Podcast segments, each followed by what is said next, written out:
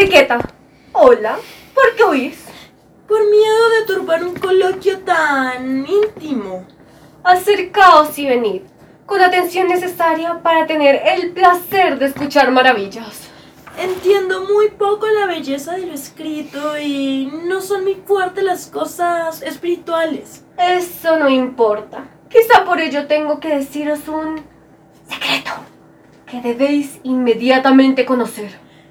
Mi querida Enriqueta, las ciencias no tienen nada que puedan cautivaros, aunque vos solo no hagáis otra cosa que cautivar. Ni lo uno ni lo otro. No tengo el menor deseo. Ocupémonos del recién nacido, os los ruego. Vamos, Espina. Trae pronto sillas.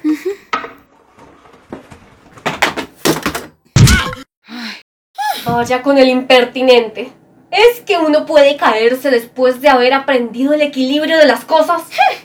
No comprendes, ignorante, las causas de tu caída, motivada por haber separado del punto fijo lo que se llama el centro de gravedad. Ya lo he visto, señora Belisa, cuando estaba en el suelo. ¡Qué torpísimo! Bien lo vale no ser de vidrio. Ah, el espíritu siempre y sobre todo. No se le agota nunca. Servimos lo antes posible vuestro amable alimento. Para ese hambre voraz que me brinda, un plato de ocho versos pareceme muy poco. Y creo que en este caso no cometeré ningún abuso añadiendo el epigrama. O si no el madrigal, la salsa de un soneto que en casa de princesa fue recibido como algo muy delicado. Todo él se encuentra sazonado de salática y creo que lo consideraréis de bastante buen gusto. Ay, no lo dudo. Escuchémoslo pronto. Sone... Sone... Sí, Soneto... siento estremecerse de gusto mi corazón por adelantado. Me encanta la poesía con locura, sobre todo cuando los versos son de tono galante. Si seguimos hablando, no podrá decir nada. Soneto... ¡Silencio absoluto! Dejadle leer. Soneto a la fiebre de la princesa Ucrania. Vuestra prudencia está dormida por tratar con magnificencia y alojar soberbiamente a vuestra más cruel enemiga. ¡Qué magnífico comienzo! ¡Qué giro más galante! Solo él posee el talento necesario para los versos fáciles. Hay que rendirse ante esa prudencia dormida. Alojar a su cruel enemiga está para lleno de encantos. Me gustó ese con magnificencia y ese soberbiamente. ¿Cómo suenan esos dos calificativos? Prestemos oído a lo demás. Vuestra prudencia está dormida por tratar con magnificencia y alojar soberbiamente a vuestra más cruel enemiga. Prudencia dormida. Alojar a su enemiga. Con magnificencia y soberbiamente. Haced que salga. Digan lo que digan de vuestra rica habitación, donde esa ingrata e insolente ataca vuestra bella vida. Des... despacio. Dejadme... Dejadme respirar por... por favor. Dadnos tiempo si os place para poder admirar. Siente uno de esos versos, un no sé qué que nos deja pasmadas, derramándose hasta el fondo del alma. Haced que salga, digan lo que digan, de vuestra rica habitación. Qué bellamente resulta expresado lo de esa rica habitación. Con qué talento está colocada ahí la metáfora. Haced que salgan, digan lo que digan. Ay, se digan lo que digan. Supone un gusto único. Es, a mi juicio, un pasaje impagable. También mi corazón se ha enamorado de ese digan lo que digan. Soy de vuestro mismo parecer. Ese digan lo que digan. Es un hallazgo felicísimo. Me hubiera gustado escribirlo yo misma. Vale por toda una obra. Mas, ¿se comprenderá tan perfectamente su finura como yo la comprendo? Haced que salgan, digan lo que digan. Cuidad ahora de la fiebre, no tengáis consideración alguna, burlaos de todas las habladurías. Haced que salgan, digan lo que digan, ese digan lo que digan, dice mucho más de lo que se supone. Yo no sé si todos los oyentes serán de mi parecer, mas en esas cuatro palabras oigo un millón. Realmente dice muchas más cosas de las que aparenta. Mas cuando escribisteis Trisotín, este encantador, digan lo que digan, ¿comprendisteis toda su energía? ¿Pensasteis honradamente vos mismo todo lo que expresa? ¿Se os ocurrió entonces que poníais en ese verso tanto ingenio? Ay, Tengo también el ingrata en la cabeza, esa ingrata agitada, injusta, indigna, que trata mal a quienes la alojan en su casa. En fin, los dos cuartetos resultan admirables. Pasemos pronto a los tercetos. Os lo ruego. Ay, recitado otra vez ese digan lo que digan, por favor. hacer que salgan. Digan lo que digan. Digan lo que digan. De vuestra rica habitación. Rica habitación. Donde esa ingrata insolentemente Esa ingrata ardorosa. ataca vuestra bella vida. O vuestra bella vida. ¿Cómo? Sin respetar vuestro linaje, ella paga vuestra sangre. Y noche y día os ultraja. Si al baño la conducís, sin dudar para vengaros, ahogadla con vuestras propias manos. Yo no puedo más. ¡Es un pasmo! Se muere una de placer. Os sentís estremecida por mil dulces escalofríos. Si al baño la conducís. Sin duda para vengaros. Ahogadla con vuestras propias manos. Yo encuentro en vuestros versos un rasgo seductor a cada paso. Vaga una estaciada por todas partes. No se camina sino entre bellas cosas. Es como si se tratase de senderos sembrados de rosas. ¿Os parece entonces el soneto? Admirable, originalísimo. Nadie ha podido hacer nada tan hermoso. ¿Cómo, Enriqueta? ¿No os emociona semejante lectura? Me parece muy extraño vuestro comportamiento, sobrina mía. Cada cual se comporta en este mundo, tía, como puede.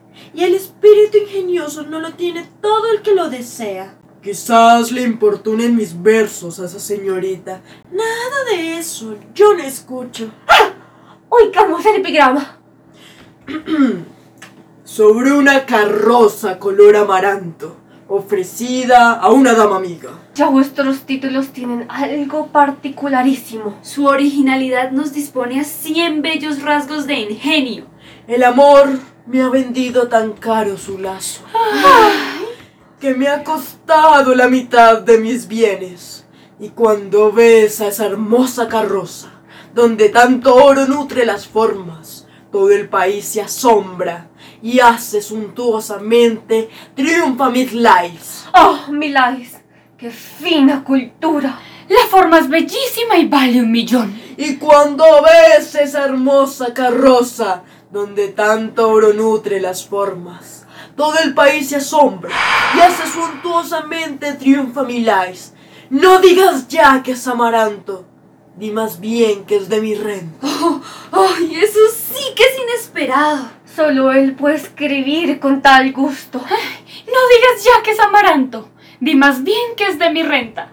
No sé desde el momento que os conocí si mi espíritu se sintió prendido.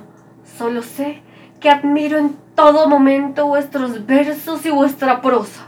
Si quisierais, señora Filaminta, mostrarnos algo vuestro, podríamos aprovechar la ocasión para admirarla. No he hecho nada en verso, mas tengo esperanzas que podemos enseñar muy pronto, a título amistoso, ocho capítulos del plan de nuestra academia. Platón se detuvo simplemente en este proyecto cuando escribió el Tratado de su República, mas quiero realizar por completo una idea que hasta ahora solo está redactada en papel y en prosa, ya que, en fin, siento un singular despecho por la injusticia que con nosotros se comete, relegándonos a esa categoría indigna en la que nos colocan los hombres, limitando nuestras dotes fertilidades y cerrándonos las puertas a las claridades sublimes. Ofensa excesiva hacen a nuestros seños los que reducen tan solo el valor de nuestra inteligencia a la opinión sobre una falda, sobre la gracia de un manto, o sobre las bellezas de un encaje o de un nuevo brocado. Es preciso alzarse contra ese afrentoso reparto y dejar bien claro que nuestro espíritu puede actuar libre de cualquier dependencia. También el sexo os hace justicia en esas materias. Más queremos demostrar a ciertos hombres cuyo incomparado saber nos trata con desprecio que las mujeres están dotadas como ellos, que como ellos pueden celebrar doctas reuniones, llegadas a ellas con los mejores propósitos, que quieren reunir casi siempre lo que otros separan, mezclar el aura bella con la ciencia pura, descubrir la naturaleza por medio de experiencias y sobre las cuestiones que puedan presentarse, admitir todas las sectas sin adherirse a ninguna. Yo me adhiero por su orden al peripatetismo. Para las abstracciones prefiero lo platónico. Me complace Epicuro, puesto que sus dogmas son sólidos. Yo me arreglo perfectamente con los corpúsculos. Mas como el vacío soportar me resulta difícil, prefiero con mucho gusto la materia sutil. Descartes acierta, a mi modo de ver, con lo del imán.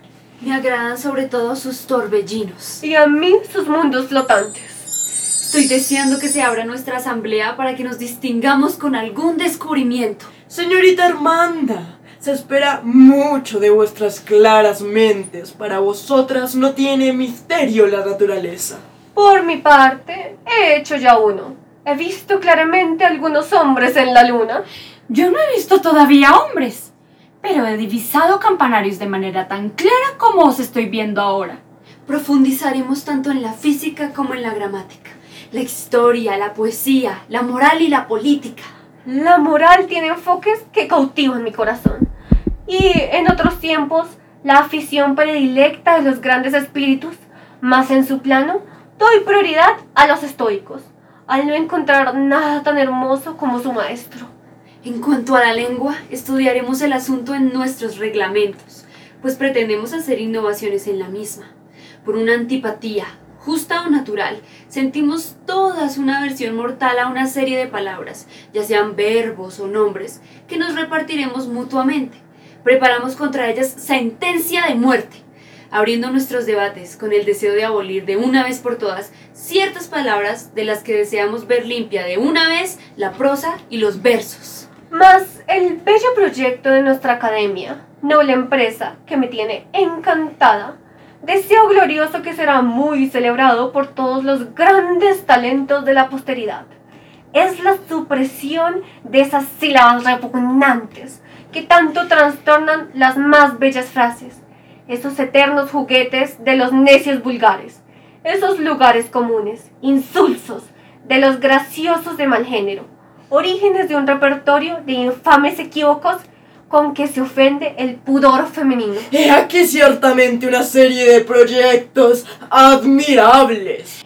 Ya veréis nuestros estatutos cuando estén terminados. Serán, a no dudarlo, tan brillantes como sensatos. Nos constituiremos nosotras mismas, como consecuencia de nuestras propias leyes, en jueces absolutos de las obras.